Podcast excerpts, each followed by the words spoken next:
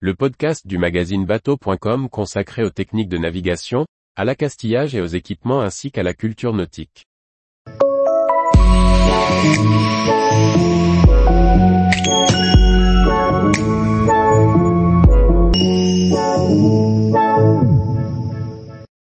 Dans un aber breton, quand le courant de marée sera-t-il le plus fort?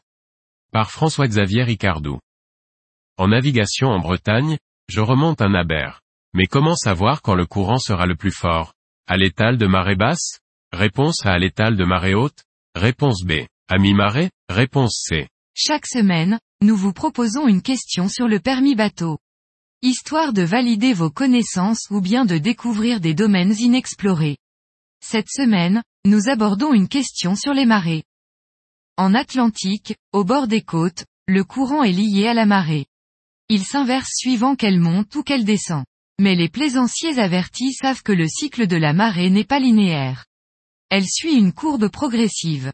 Ainsi, au début de la marée, qu'elle soit montante ou descendante, le changement de hauteur d'eau est faible. Ce n'est qu'au milieu de la marée, qu'il est le plus important. Pour finir, en fin de cycle, par un changement faible. Il est courant de dire que la hauteur d'eau évolue suivant la règle des douzièmes. Heure 1 et 1 douzième E. Heure 2 et 2 douzièmes E. Heure 3 et 3 douzièmes E. Heure 4 et 3 douzièmes E. Heure 5 et 2 douzièmes E. Heure 6 et 1 douzième E. On voit bien qu'à mi-marée, heure 3 et 4, la mer va descendre, ou monter, de 2 par 3, douzièmes. C'est à cette période que le courant sera le plus fort. Tous les jours, retrouvez l'actualité nautique sur le site bateau.com. Et n'oubliez pas de laisser 5 étoiles sur votre logiciel de podcast.